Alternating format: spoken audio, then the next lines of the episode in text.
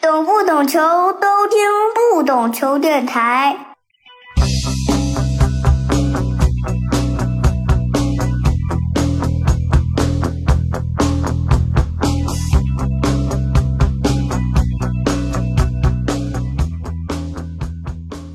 这里是不懂球，我是主播大萌。一个赛季的中超联赛又结束了，又到了一年一度我们总结的时间。这一期呢，也邀请了我的老大哥陈友，也是我们电台的老朋友了啊。呃，球迷朋友们，大家好，我是足球报记者陈友。先简单上来说一说吧，可能有些听众没有那么熟悉我们的联赛啊，但总体上我们现在这个赛季结束了，上海海港夺冠，然后泰山第二，浙江是冲进了亚冠区。大连人和深圳降级，下赛季升级的两个球队呢，一个是四川九牛，另一个是青岛西海岸。想请勇哥先跟我们简单的说说这个赛季整体的观感呢？因为我的整体观感来说，啊，赛季初因为我们是重回主客场嘛，我还是很有这个看球的这个热情的啊，想去比赛现场看一看。然后随着时间的推移呢，可能觉得啊，一场一场好像联赛也失去了很有看头的一些地方吧。所以我觉得，哎，怎么联赛就这么结束了呢？但另一方面又想，这个赛季我们其实遇到了很多情况，包括我们足协的动荡啊，抓紧很多人啊，我们各个球队也有很多消失的球员，当然这些都没有被通报，算是一个平稳的，起码这个联赛没有发生什么大的问题，平平平稳稳打下来了啊！我不知道勇哥什么看法？怎么说呢？从总体上来说，我觉得这个赛季还是比较顺利的。虽然中间也有一些起起伏伏，比如在赛场上可能啊，大家也会讨论一些争议判罚，也包括这个深圳队在这个赛季中期实际上就实质性的放弃了。但是从那个联赛从一个大的一个整体来看，整个过程应该还是比较顺利的，也没有特别大的事情。其实前几天呢，和那个中能的投资人那个乔伟光乔总聊的时候，他其实就说，他说，嗯，现在中国足协发生了很大的变化啊，呃，多名官员被查，包括中足联的也受到了很大的影响。在这种情况下，说这个今年联赛整体的过程进行的很顺利，反而没什么问题，是吧？对，其实说明了这联赛它还是有这种自身的这种生命力的存在的。大家这个都在往着一个方向努力，都是希望联赛变好。当然，未来如何变好啊，这可能是一个比较大的话题。但就总体来说啊，我觉得第一感觉是顺利。第二呢，我觉得一个非常非常非常关键的一点就是球迷回来了。这个赛季北京国安实际上是基本上都是四万人到五万人的这个这么一个级别。因为我那天看一个统计啊，赛季上座率前十好像只有只有山东还是只有天津一场冲到了这个前十，好像剩下全是国安啊。对，还有另外就是成都蓉城，成都蓉城这个其实也是挺奇怪，他因为不知道什么很多原因吧，反正是他的上座率始终是三万九千九百几，其实他每场比赛大约能到四万五千人，这是应该没什么问题的，但是只是报的时候被压在四万以下。这是两个很疯狂的球市啊，然后呢，你看天津的球市不错，泰山的球市不错，泰山也有一场四万以上的，青岛的球市不错，申花的球市不错，包括亚太也有一场三万多的，应该说大约有八支左右的球队球市整体上都是不错的。举个最简单的例子，青岛海牛在中能时代，二零一一、二零一二那些年啊，他们在那个天泰啊天泰的时候，他们那个青岛人叫一体嘛。那时候啊，动不动几两三千人在那看，但是现在基本上就是两万三万这个样子。我觉得这一点啊，其实可能就是中超联赛的光明所在、光亮所在。嗯，原因就很简单嘛。什么叫职业联赛？职业联赛它首先是要面向市场的。什么是市场？不是说哎呀，你们进行市场化运营吧？不是说空口白牙就能就叫市场化运营的市场。一定要有球迷，球迷就是市场。如果只有一个球迷，这就是一个人的市场。如果你像现在这么多球迷，就是几万人、几十万人、几百万人的市场。所以说，这是一个非常关键的。我们中国足球职业联赛在这个金元足球结束之后啊，进入了一个自我拯救的过程。大家都说：“哎呀，我们要靠政府呀，我们要股改呀。”啊，这些都是办法，其实都是应急的办法。最根本的办法，其实就是啊，我们球迷在关注。就这么说，有了球迷，他商家怎么可能会不来呢？大家都是都是要找受众的嘛，对不对？还是青岛的例子，大家都知道青岛有很多大企业。你说青岛海牛一场比赛做个两三千人的时候，你找这些大企业，你只能是啊靠关系找啊，靠政府找啊。大企业给政府个面子，或者呃给乔总个面子，哎我赞助你点钱。但是赛季初的时候，他们也去找，大家就觉得我为什么要给你足球呢？你今年职业联赛能给我带来什么？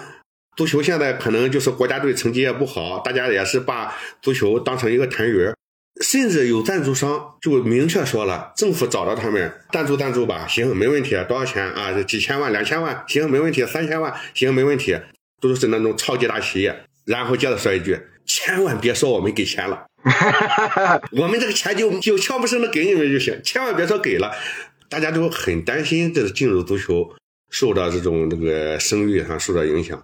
但是呢，你看到了赛季结束之后，海牛再去找这些这个企业去谈，哎，这些企业态度就不一样了，说，哎，我们可以再谈谈哈，可以谈谈，可以谈啊，以前是不行，以前是不行，那没得谈，现在是可以谈了。包括梅西来的时候，这好多青岛企业都通过海牛找那个主办方，说那个能不能那个投入广告，是吧？梅西就是市场，梅西和那些球迷，梅西带来的球迷就是市场啊。那么现在有了球迷，我觉得这就是一个曙光。我们总是要在黑暗中寻找一点光亮前进嘛，对不对？那么我们这些球迷就是我们的光亮，这是一个感触比较深的。第三个哈，第三个其实就说到了一个职业联赛个现象，就是两个降级球队、争冠球队，其实可能泰山拿冠军和海港拿冠军啊，啊没什么区别啊，差不多啊，你让这成都荣城拿了也行，这个没有什么代表性的意义。而且泰山和海港可能那场球赢了，说不说不定结果就变了。这个没有什么意义，真正有一个可以思考的就是深圳和大连人的降级。你看深圳降级是个必然的过程，对吧？赛季中期就放弃了。大连人的降级是有一定的偶然性，啊，那点球进了，说不定他就保级了。但是这个偶然性中也有必然性。深圳和大连是属于金元足球最后的受害者，基本上可以说是最后的受害者。因为我们可以大体捋一下，从那个恒大开始，海港、华夏幸福、权健、苏宁啊，苏宁，这相当于恒大带了个头，这四家俱乐部就办这个火呀，越扇越高，越扇越高，扇的就是直接扇天上去了。然后万达和佳兆业才进来，哎，然后才是万达和佳兆业，包括河南啊、什么泰山啊，这些都是跟着，算是跟风的吧啊，他们算是主动跟风，还有一帮被动跟风的。被动跟风的就更多了，你比如那个重庆两江竞技原来的武汉长江啊，青岛黄海，他们虽然不想投那么多钱，但是当时他当时球员的身价就在那摆着，你不投就降级了嘛？啊，你不投就降级了。那个时候大家都说是两个亿保级嘛，啊，你只能投两个亿，包括沧州那时候一年也投一个一个多亿，在这种情况下有这个带头的。有几个抬轿子的，还有几个很自然的就跟着的，然后泰山、河南的，还有一群被动的跟着的。然后现在就是首先那四个抬轿子的，呃，首先恒大，恒大现在就大家都知道，现在又完全变成了广州青年军了。这个俱乐部未来怎么样都很难说，因为它的历史负债还是存在的。除非他和集团进行一个彻底的切割，集团把他所有债务全部拿走，让俱乐部变成一个零负债的俱乐部，我觉得这个俱乐部就肯定可以活下去。单靠青年青年军也可以打嘛。但是你现在你这种切割很难完成，是吧？因为他要能够上公司的财务啊什么之类的，所以说他的未来很还是很麻烦。这四个抬轿子的，那仨没了，那仨没了，那海港没问题。海港还是经济实力是没问题的。另外呢，海港的整体的薪金也是处在大幅度下降的过程中。它不但和之前相比下降了很多很多很多了，而且估计这个赛季或者下个赛季还会有一个几个亿的下下跌幅度。你比如说奥斯卡走 就好多。另外那些税后一千万的变成税前五百万的，这完全是两码事啊，对吧？税后一千万相当于税前两千万，从两千到五百。包括泰山也是，整个它的支出啊一直在下降，下降的原因就是啊，这个老队员的合同到期了，变成税税前五百万了；那个老队员的合同到期了，变成税前五百万了，啊，变着变着就下来了。还好，台港还能撑住，泰山呢、河南呢，它不算是抬轿子的，它算是跟着的，啊，现在好歹还能活着。你看那个长江完蛋了，重庆是重庆市政府是想拯救重庆的，结果一看负债那么多，我怎么拯救你？开个小号玩吧。还有那个富力，政府也是想拯救的，而且当时他给富力投了一点五个亿，好像有一年，关键是一点五个亿进去，一点一点水花都没有，政府投进去一点五个亿，这一点五个亿就莫名其妙就没了，没了，最后还打的还不好。你说政府还怎么救吗？再开个小号是吧？都开小号。所以说大家嘛，就就都学会了，大家就都开小号去了。廊坊之城也算是个小号，然后那个影豹是个小号，洪亮龙是个小号，是吧？大家都开小号了。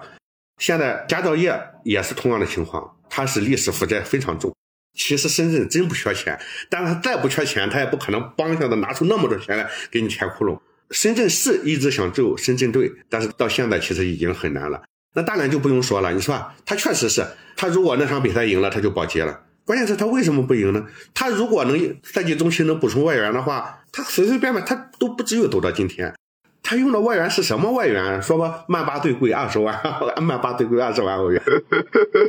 那你你就你就怪不得了，是吧？你这偶然还是必然性，而且大连人的负债非常多，大连人负债反正三个亿至少还是有的。到了最后，其实大连市也是有心无力，有心无力，在保级的过程中就不说了嘛，就是一开始还在救救救，一开始呢还在努力，很投入，到后来发现，哎呀，没办法了，没办法了，就逐渐的退出，逐渐退出，就变成旁观了。那他一旁观，那大连人降级不就很正常的事情了吗？所以说，核心的原因还是金金元足球的受害者。但是随着大连和深圳退出之后呢，你看现在啊，历史负债比较多的就少了。申花人那个九世人直接把接过去了啊，接过去了，关键把前账都啊直接抹清了，把这个问题彻底算是根治了。然后海港没什么问题，泰山和河南有，但是不大是吧？没有什么负债，它是只是未来怎么办的问题。那未来怎么办？大家都面临着未来怎么办，那是未来在说的事情。现在还有一个就是北京国安的负债，其实历史负债还是挺大的。他除了球员的欠薪啊，还有什么之类的，他还有其他方面的一些因素。但是国安他是走在一个好转的那个过程中。你像工体的这个投入使用，我们大体估算了一下，他今年的票务五千到六千还是应该是很比较轻松的利润哈。你按他平均四万人一百那个一百五的票算，这就是每场六百万乘以十五场，是有八九千万的一个毛收入。可能没那么多啊，差不多也差不多七八千万的毛收入，去掉一些那个安保，因为他安保贵啊，场租咱不知道他怎么结算，左手倒右手嘛。场租就算是正常结算的话，也是去掉场租也可以一年有五千到六千万，加上京东的五千万，这就是至少一个亿。一个亿，他如果未来进行市场运营的话，他应该也是中超的都得最顶流的之一。呃，目前能够接近或者和它类似的，也就申花和泰山两个大城市，加上一个历史悠久、那个球迷众多的一个球队。其实它未来在营收方面，它如果保持一个比较稳定的战绩，一年营收到一点五个亿左右，应该是问题不大的。这意味着集团可能就只需要投入一点就行了。因为今年工体虽然说建成了，但是它的整个商业部分都没有完成。所以中赫的营收也会受到了很大的影响。到明年，因为它整个工体的商业设施啊，全部哎 OK 了，那你商家进来，那他有租金，他从这个场馆的运营上，他有个正向的循环了。对于中赫来说，它也是一个解局的一个一个办法吧。对对，其实你包括国安收入那么高，其实荣成也差不多。我我没看他们票价，但是你有一点，他们的安保费用肯定是不一样的，对吧？对对。其实荣成，你看他荣成打比方，一年也挣个五千万，啊，然后那个球迷的热情必然会吸引一些厂家。他现在可能打个比方说，他二点五亿的预算，他可能只需要花一个多亿就够了。这样的话，其实整个成都市它本身是个国企，投入一点五个亿来做这个事情，那对于国企来说，其实相对来说还是能够承受的。成都有一个好处是，成都整个这个群体啊，从大的群体来看，它的消费力很强啊。它跟其他城市还有点区别。你跟山东比，山东可能有消费力，但是山东消费力没有完全的展现出来。但成都消费力非常明显的 摆在那儿，这个市场是可以有巨大的开拓的空间的。对，而且啊，它这个市场，一个是俱乐部的市场，其实还有一个大市场的一个因素。这个大市场其实是应该政府重视的。我就说，你成都的四万人是看完球，我觉得得有小一万人会去吃夜宵，对吧？然后就开始了。那如果他不看球，他可能就未必会去；不看球，可能这四万人中只有呃五千人去。其实就带来了餐饮经济的繁荣。那成都可能说啊，成都人不看球也也需要吃吃的，但北京就未必，对吧？那山东球迷更未必，山东球迷正常的话都下班就回家了，但是他现在看完球一定是赢了球一定要出去庆祝一下，输了球一定要找人吐槽一下。嗯，还有一个就是今年这个球迷经济的一个非常重要的经济就是客场球迷经济。嗯，远征，呃，远征上一场打荣城，荣城去了多少人？得有三千吧？你想想，单程看台，泰山也是三千人，咱就算有五百个那个当地的吧，还有两千两千五百个人是从外地涌入北京的，有住宿，有交通，有餐饮。山东这边，山东好多主场我看了，北京来了得有两千人，嗯，荣城来了一千多，河南来了一千多，呃，申花来了一千多，沧州都来了一千。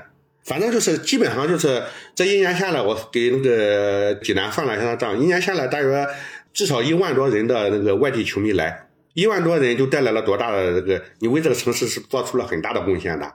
今年特别明显的一个地方就是各个城市都在想办法，对吧？你像石家庄搞了个这个摇滚之城，然后红木烫，淄博的烧烤，还有什么南阳搞了一个迷笛音乐节，那不就是几万人的规模吗？但你一个城市。周末一个比赛，那十五场比赛，那你这个周末的经济你完全可以利用起来，并且说额外去搞那个东西，其实更省力啊，对吧？省得你地方政府这绞尽脑汁想着我怎么搞这个网红经济，对吧？足球也是网红经济，应该。对对对对，其实就是这样，足球它就是一个网红经济。你以前赛会制的时候，大家只是在坐在家里看球，现在你想想，这四万人去看球。他去的过程中，他就开始，哎呀，朋友圈就开始疯狂的发，微博发，啊，头条号发，所有的平台都在发，然后这就意味着它的传播力是很强的。然后到了那里开始那个打卡、拍照片，赢了球拍视频，各种各种不同方式的传播，然后其实这都带来了更多的关注度。嗯，所以说球迷这一块真的是可以带给，呃，就我们刚才说的是金元足球，现在又回到球迷的，真的是对于这个中国足球来说是非常非常关键的。嗯，我们还是沿着刚才话题继续把第四点说下去哈。第四点就是它随着金元足球的逐渐的消散了，基本上消散了。现在，嗯，包括泰山啊，包括那个海港也会大幅度的压缩投入，而且我们再看升班马，去年是青岛海牛和南充之鱼。青岛海牛，我估计它今年就也就八千到一点二个亿之间，也就一个亿左右啊，最多了。然后南充甚至我估计都未必有青岛多。今年又上来这两只是西海岸，西海岸是一个，它背后也不是一个大企业，所以说它投入一定也不会多。青岛市政府和西海岸政府分别支持两千万、四千万，可能企业再投个三千来万、两三千万，可能就够了。联赛也得多少分点红嘛，是吧？几百万、一千万的是吧？多少的再赞助个一二百万、三四百万的，他妈弄一下。四川九牛，它虽然是一个国际资本，但实际上投入一直也不是很高。就是现在，其实中超越来越平民化。我不是可以这么讲，因为我们今年足球结束嘛，我们一直在讲这两个赛季可以说是一个过渡期啊。但从这个赛季大连人和 深圳这样降级以后。整体上，下个赛季的十八支球队啊，看起来应该是相对比较健康，或者说这个赛季，因为深圳和大连人的未来，我们现在不可知啊，是不是我们中国职业足球里面消失的球队会会少一点呢？你不像说上个赛季啊，上上个赛季就一下都消失很多队啊。目前吧，现在有风险的深圳和那个大连人已经降了哈，留在中超有风险的可能就沧州有点风险。因为沧州这边呢，他获得沧州市政府的支持啊，也不是力度也不大，因为换人了嘛，是吧？对啊，你像个外援中途就跑了。这么说吧，一个外援来了，你但凡只欠他两个月的薪，就是你拖他两个月的那个薪水，他我觉得他也也不至于跑。比如说你资金运转不过来啊，你三月发一月的，四月发二月的，但是你只要一持续不断的发，他应该也不至于。那他既然跑了，就说明断的就比较厉害了。但是他吧，他本来投入又不高，只要有支持，他就能活下来。但现在就是看看到底能不能有支持。你看中超别的俱乐部应该没有什么太大风险，对吧？嗯，另外一个是中甲的风险。首先这降下这两支球队就有风险，对不对？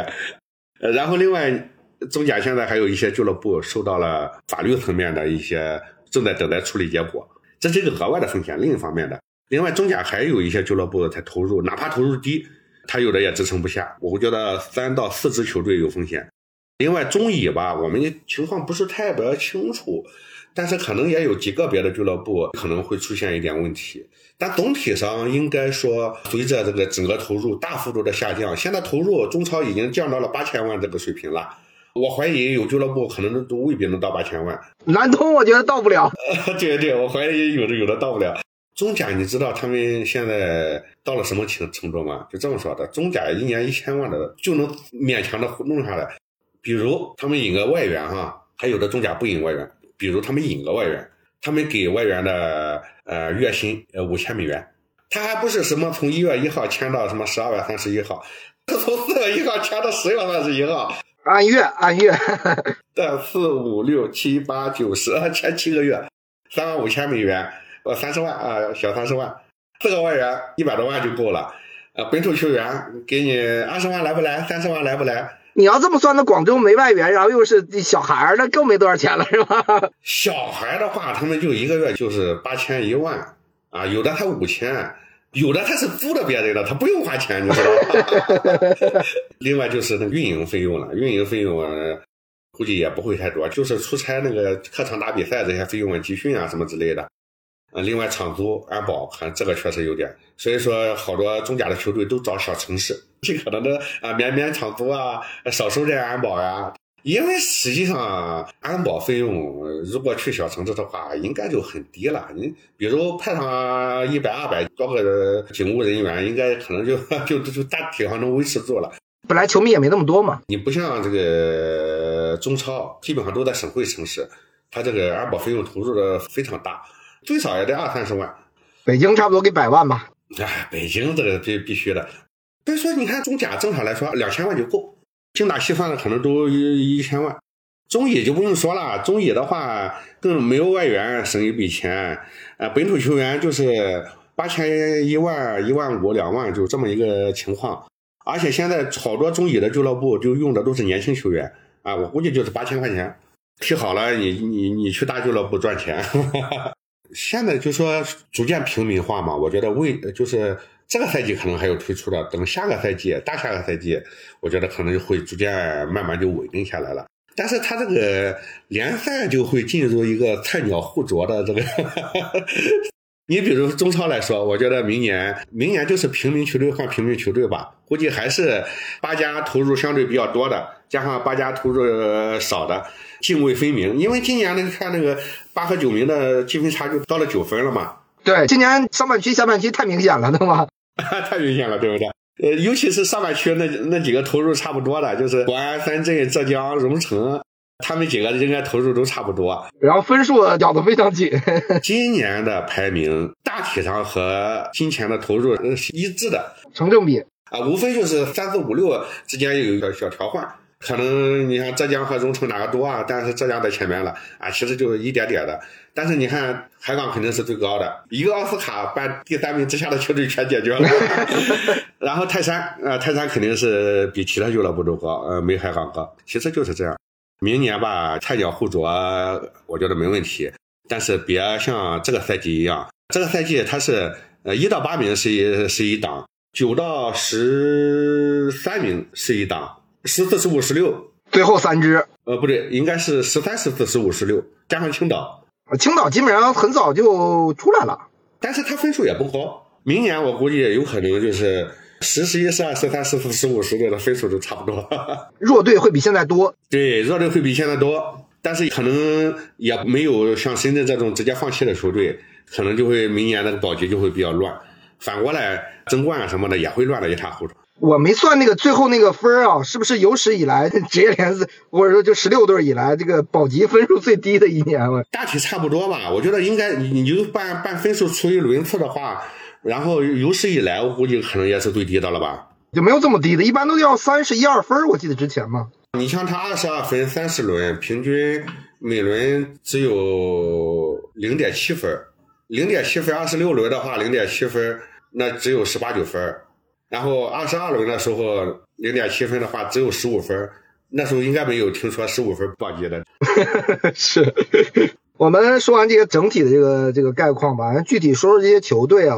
冠军争夺我们不用说了，这个海港跟山东其实觉得山东有机会啊，但是你这个机会呢，我们现在看有机会，但如果你想一想，主教练换了，整个球队主力抽了好几个人是吧？孙准浩啊，金敬道啊，吴兴涵啊，小郭啊，如果打到现在，我是觉得算不错了。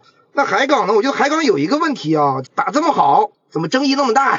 包括主教练哈维尔是吧？从头到尾受质疑。你说我是冠军队教练，我靠，申花也是。如果以赛季之前的话，你觉得申花其实打的也不错，但你发现哎，也是这两个上海球队这受了一顿质疑啊，跟球迷也好，跟媒体也好，不知道怎不知道怎么了。这上海可能本身是是非之地吗？其实是这样哈，咱一个一个说，先说泰山这个。泰山这个其实赛季初，泰山陷入了一个非常大的漩涡和麻烦。在这个七轮比赛结束的时候，崔康熙来之前。或者说崔康熙来了的时候，大家的预期很简单，你知道吧？我们公认的预期就是崔康熙，你首先你得把这个队带保级了啊。第二是咱回归到六名之内行不行？通过亚冠的话，最好的结果了是吧？哎呀，对，打个第三、第四，觉得哎呦，那都烧高香的那种感觉，你知道但最后还是稳下来了。他这一点啊，山东啊，他这个有一个很重要的，就是他这个几名核心外援是没受影响的。所谓的核心外援，其实严格意义上就三个人：费莱尼、克雷桑和莫耶塞斯。这三个人只要有两个在，基本上就能保证球队战斗力。甚至克雷桑和费莱尼只要有一个在，就能保证。你像泰山主场打国安的时候，是不是只有费莱尼一个外援？这一点，他外援是保证球队战斗力的一个非常关键的。你这个大连不行，不就不体现在外援的身上吗？他有外援，他不至于走到这一步呀。他在外援还是那个借这个窗口的机会偷偷换的，换完了然后又又被禁了，后来就没得换了嘛。把我们帕托给他们，估计都 都都保级了。帕托不受伤给他，真的是完全可以。泰山这个情况其实我觉得也算是正常的。另外，他这个球队的文化其实还是比较好。就大家可能一直在夸这个崔康熙，大家应该要注意到，在前七轮的比赛中。泰山队是只输了两场球，只输了两场球，他是一胜四平两负，他是输给了申花。其实输给申花是很冤枉的，你一个误判嘛。对对对，呃，咱把那个去掉了。然后其实他就输给那个美洲客家那一场，那一场是泰山就是属于一包未平一包又起，正好处在那个呃受影响，大阵痛、大惊吓，这吓坏了是吧？但是你别忘了，当时泰山是客场打北京啊，客场打荣城啊，它是五连客的一个赛程，它中间有一个啊，它最后一场是第八轮打天津是那个最后一个客场嘛。你看他出了那么大的问题，他还是能保证最基本的战斗力。他在工体打北京那一场比赛，其实打的是要比北京好的。对他打荣城那场打的不好，但是他顶住了。其实这球队没有什么特别多的。他首先是啊，你看他大雷啊什么这些外来的球员都是主力，但他真正的核心球员是他的这个本土球员，是他自己培养出来的球员，是郑铮，是王彤，是这么一批人。他在那个上个赛季，二零二一赛季，我好像统计过，他是从八五七一直到零五都有，每个年龄段都有他自己的青训球员。他这种所谓的荣耀和传承，这个传承啊，他一方面是荣耀的传承，是个所谓的顶级球队的传承。它另一方面还是一种自己的这个青训文化、自己的泰山文化的这么一个传承。这一点其实对泰山来说，它这个下限会比较高。至于上上限能走到哪里，其实我一直觉得泰山少了点霸气。但是现在吧，可能需要慢慢培养吧。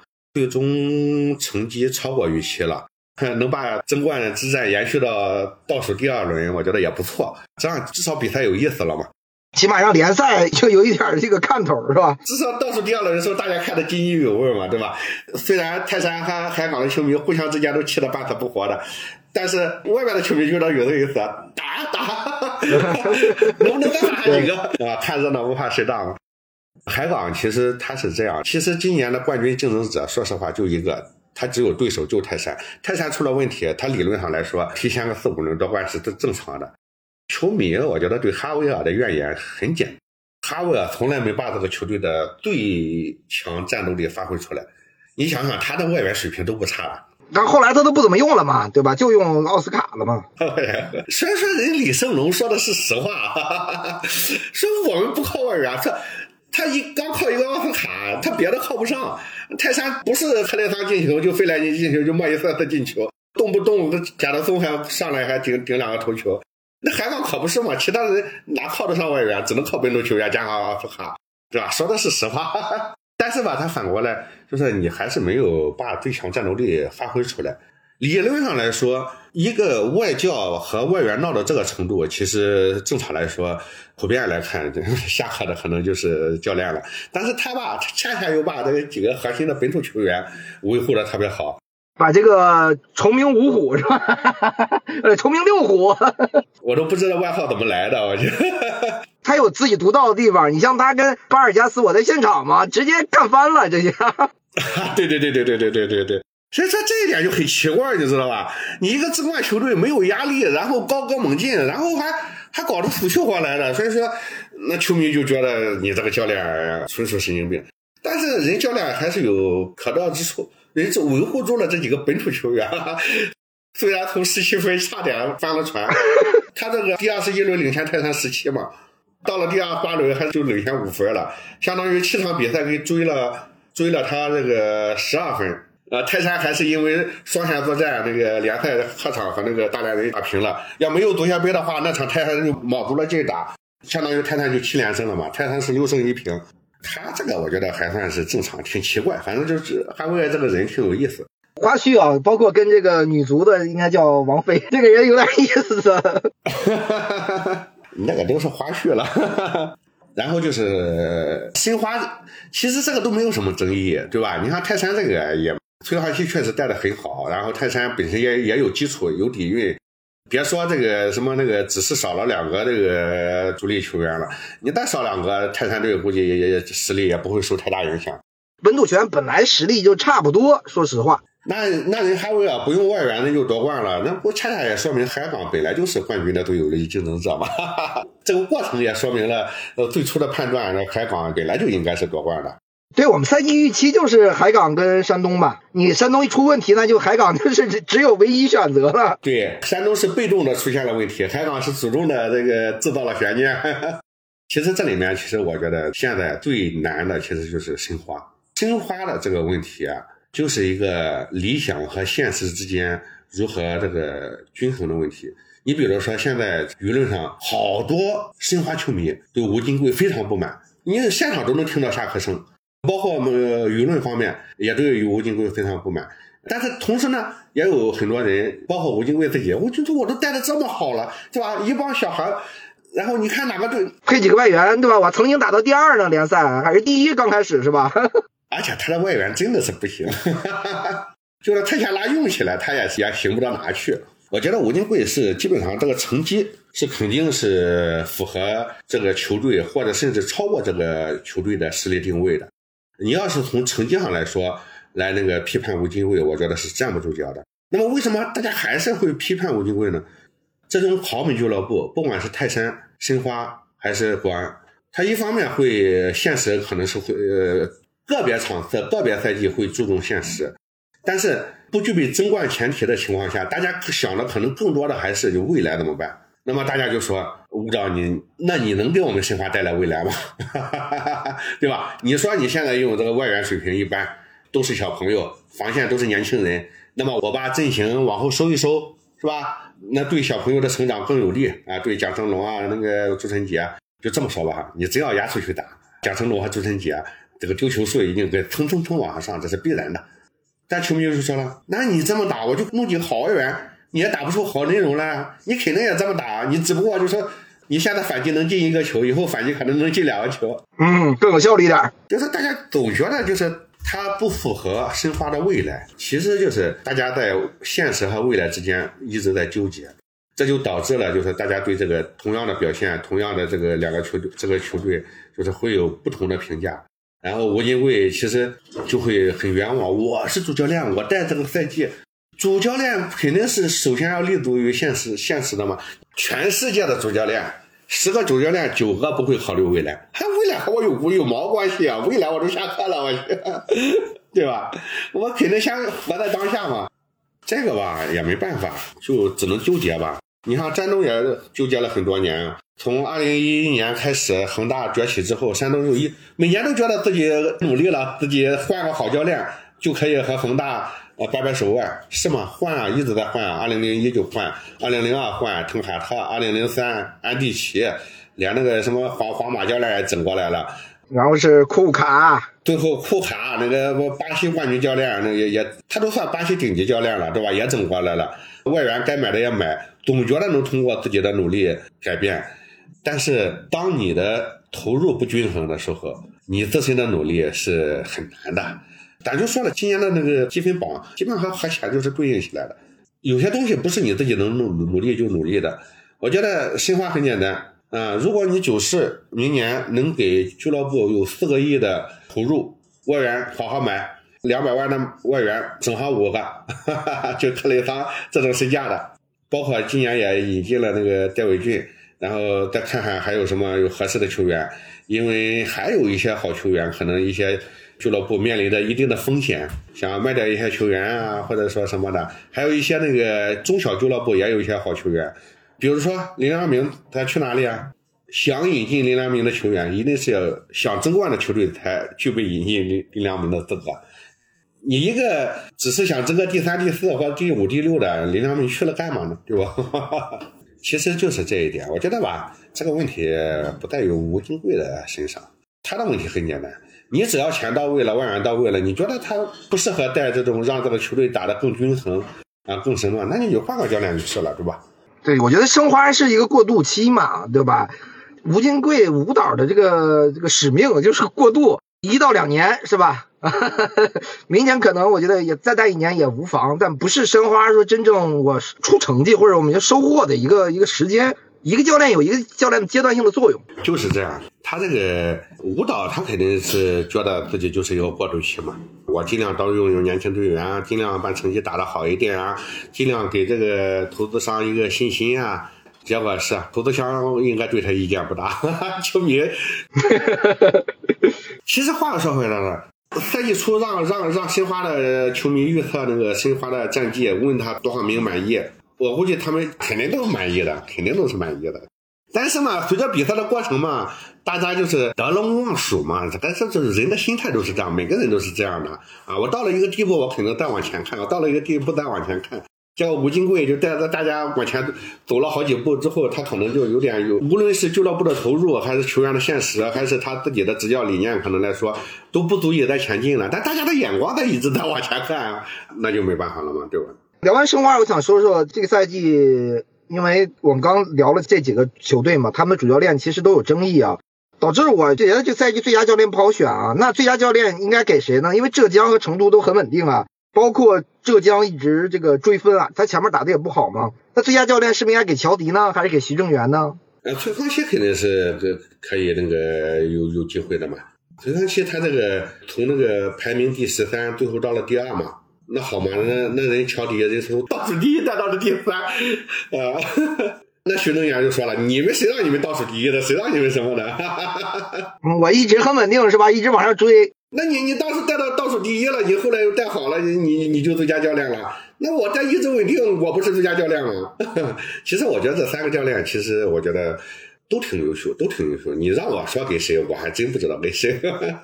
我倾向于给乔迪啊，我个人这个倾向，因为我觉得虽然说浙江和成都成绩好，还是因为投入稳定嘛。但我觉得浙江的打法踢出来的东西，我觉得确实还是不错的啊。以他的其实他本土球员的实力一一般，我个人是觉得呃没有什么特别好的球员。除了这个赛季不，因为他引进了李奇香和那个谁嘛，钱杰给是吧？算是不错，那我觉得没有成都那么好吧？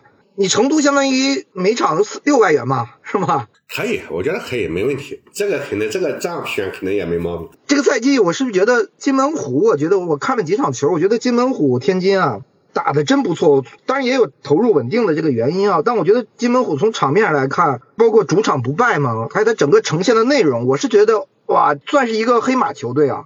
是因为金门虎这个球队啊，他这个投入，他算是相当于体育局托管，他严格意义上不像其他俱乐部那么呃稳定，投入肯定也比其他俱乐部少。在这个基础之上，我觉得金门虎的表现应该还是不错的。他前场压迫啊什么的，反抢啊，真是能力不错。最佳教练有这就四个候选了哈哈，机会也创造了，就是外援可能比如说呃实力差一点，就很多就转化不了。阵容差的太大了，啊、他本土阵容和那三个队差的太大了，外援还稍微好一点，就是也也一般情况。哎，那我们说说最佳阵容吧，呃，最佳球员吧，你觉得给谁？我是觉得奥斯卡这一个赛季啊，状态明显下滑，但是这个赛季你刚我们讲，其实上港为什么其实还踢得不错？因为哈维尔让奥斯卡的位置更后撤了，相当于一个后腰，但是他还是送出了很多助攻。我不知道这个最佳球员是不是应该给奥斯卡啊？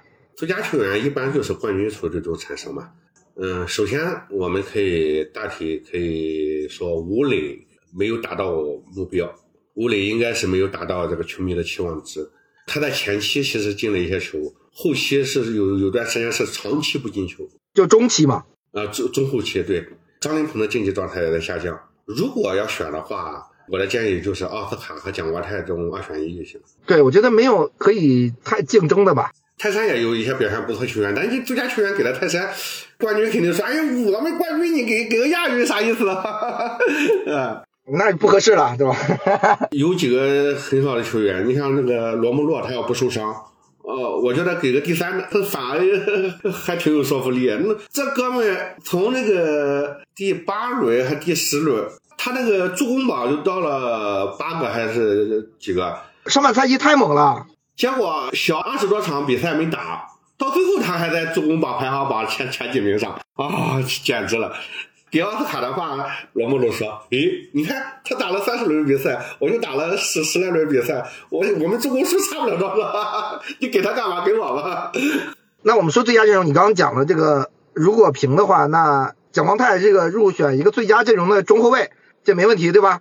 首先，我打从门将说起，门将是没有疑问的。丢球最少的就是最佳门将，对吧？王大雷，啊，王大雷，一个赛季我觉得很稳定，哎，很稳定，非常稳定。大雷跟以前相比，我觉得真是岁数大了，是吗？蜕变。最佳阵容这么给吧，哈，中后卫我给蒋光太和郑铮。我也是这两个选择，但是呢，我想把这个阵型呢，因为我是没觉得联赛有特别好的两个边后卫啊，所以我是觉得三四三或者三五二。然后我这个中卫再给恩德加乌国安那个啊，可以啊，郑铮正好恩德加乌打右中卫吗？对，你反正三个人嘛，郑铮、恩德加乌、蒋光太啊，对，可以，可以，可以，可以。你是觉得联赛有好的边后卫吗？这个赛季？嗯，刘洋还行吧，刘洋我觉得还总体上算是比较稳定。左边，我觉得都一般。右边，右边谁？右边王刚还可以，但是也只是可以而已，就是对啊。没有说我一定要拿到最佳阵容的里里面的这个三四三是个很好的那个，那就我觉得这三个人我觉得没什么毛病啊。中场奥斯卡对吧？最佳球员了嘛？奥斯卡肯定是一个。就我们先说啊，这个最佳阵容我们是自己评，不涉及到什么我必须排几个外援啊限制啊。那对我们就算给五个外援，首先是四中场中的后腰球员得选一个。我给钟定阳，你给呢？那肯定是周定洋啊，那还能是谁啊？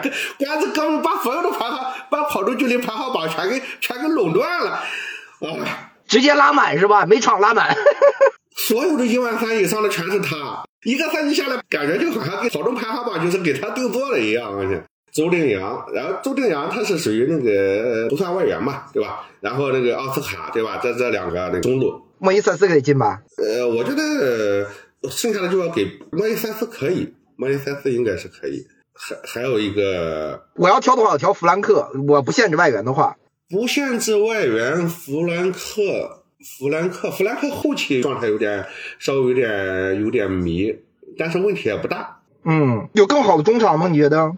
没有吧？但是他这几个位置，他们四个人没法同时打中场。你凭最佳阵容啊，你三四三，然后你别管这个什么阵容合理性，我这中间摆四个人嘛，有的那个最佳最佳什么后卫，那也四个中后卫对吧？那前场我觉得还是很简单的啊，吴磊肯定是一个，前场就把这三个就射手榜前三的放上就行了。然后还有那个谁啊，穆谢奎吗？是吧？但说实话，如果从真正的作战能力上来说，其实我觉得特雷桑的能力还是要还是还是可以，但是我觉得。比穆谢奎要好是吗？你觉得？他其实是能力应该是他更适合占据一个位置，因为那三个球员都不具备太好的拿球能力。但克雷桑这个赛季是不是出勤有点问题啊？没有那么稳定的，像上赛季一样，对吧？他不太稳定，对他不太稳定。中场还有好的本土球员吗？我没发现，有有不错的，但好像很难说他能进到最佳阵容里。比如说，我觉得黄子川也不错啊，汪俊贤也不错啊。林良铭，林良铭放的话也只能放在放边锋里面嘛，对吧？对，我觉得林良铭这个赛季不如上赛季那么好，或者这赛季前期还不错，好像是，但后期你毕竟球队实力摆在那儿，对吧？那我们还是限定四个外援再重新排一下嘛。啊，好啊，好啊。那恩德加乌还，但首先得确定哪几个外援必须要留。首先奥斯卡必须得留，呃，另外两个莱昂纳多给得留，对吧？莱昂纳多肯定得留。那我们把那个右中卫给那个朱晨杰。哎，可以，可以，没问题。鼓励一下年轻球员，确实是我们这个赛季的表现不错的。给朱晨杰，这样的话，整个后防线都是本土的，然后前面六个人只需要挑两个本土球员就行，那就是吴磊和周定洋嘛。吴磊和周定洋嘛，对啊，也是嘛。啊，那就这样吧，没什么毛病。再说一下这个，因为我们本土球员在现在这个联赛里面也受制于实力，对吧？你很难达到说最佳阵容这个，因为有那么多外援在，跟以前可不一样了，对吧？那我们说说最佳新人，最佳新人呢，按道理应该是 U 二一以下哦，但因为我们中国受限于我们这个年龄段的问题，那我们就放宽一点，U 二二就是零一年龄段。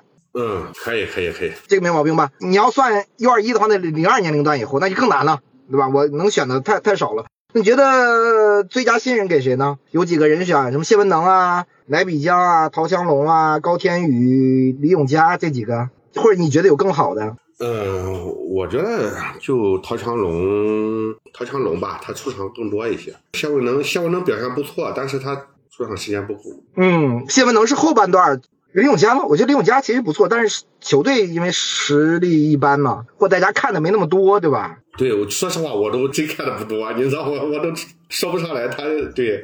但是他在梅州，我印象中表现还是非常不错的啊，很稳定嘛。可能因为弱队，包括高天宇在河南也是不错的。嗯嗯嗯。咱肯定没有说你在三镇是吧？那么那么出彩吧，对吧？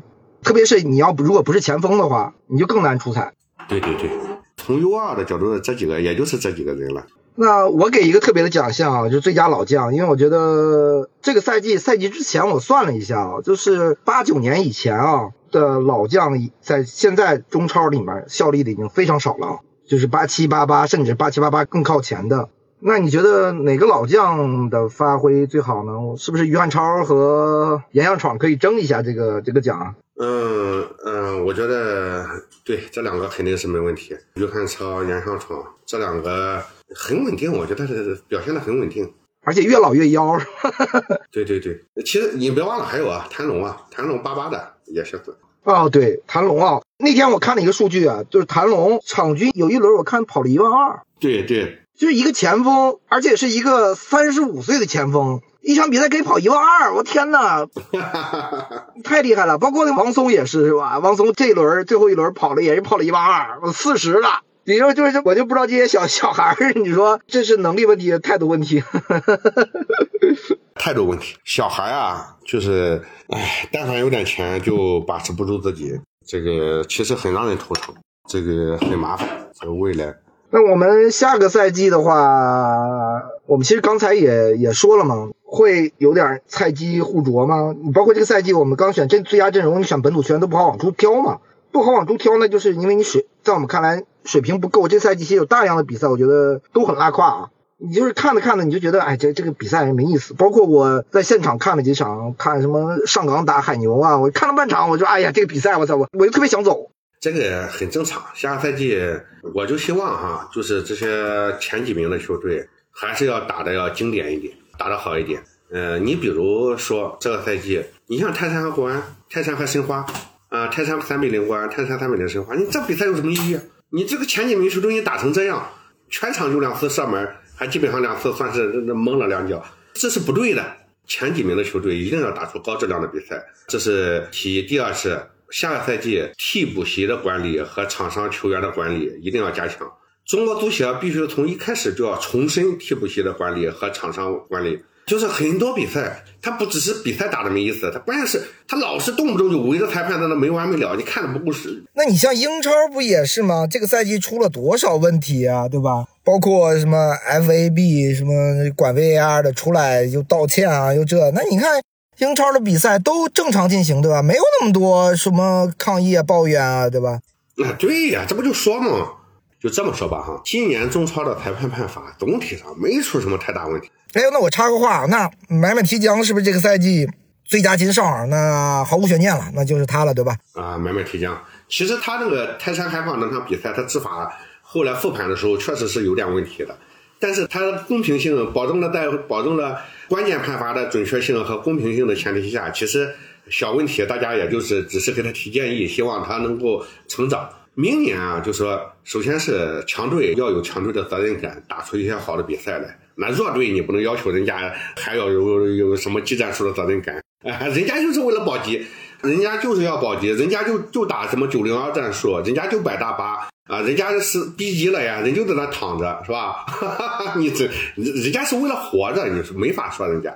但是强队一定要 有这种责任感，这其一。第二就是替补席的管理一定要加强。以后我觉得替补席，他今年一开始出了个制度嘛。说以后这个替补席发黄牌，主教练负责制，罚主教练。后来说，呃，这个好像不对，就给取消了。但是你该该出牌就出牌！你看没完没了的，有有些人站起来，那个助理教练就那个冲到场边，那个去都找第四官员呀什么的，跑到场边去那个了。反正助理教练都觉得我去了以后，我被罚了不受影响。前几天我自己做直播时候，我说今年中超少发了一百张黄牌，就替补席少发了一百张黄牌。场上还少发了好几十张黄牌，你想围围教练围了多厉害，没完没了的围。就以后就是谁到裁判身前一米之内碰到裁判就给黄牌，你可以过来问，站好一米之外站着，背着手在那问，不要跑到裁判有这个拉裁判，那个就那个那个裁那个搂裁判的，这一个个弄得长，你这边拉，对方也过去拉，就弄得乱七八糟的。呃，我真的被被这些人烦透了，我，哎呀。我跟你说啊，其实好多判罚没有说多么倾向性的判罚，但是你看，这不只是一个队，好多球队都是这样。一方面呢，它是有两个因素，一方面啊是确实和舆论环境有关系。你看是啊，你不管什么判罚，大家球迷嘛，哎呀，都是说要竭尽其其能的夸大自己受害程度，然后漠视对方的那个那个，然后这个会影响那个球员的心理，这是一方面。但另一方面，这不就是惯的吗？不就是惯的吗？熊孩子不都是惯出来的吗？哎，那我其实个人我很不喜欢马宁的这个执法啊，但是不是我们中超就需要马宁这样的，对吧？来收拾一下他们。感谢收听这一期的不懂球，你可以在各大播客平台收听我们的节目。如果喜欢我们，可以点击订阅或者关注，期待你在各大平台与我进行交流。我们下期节目见。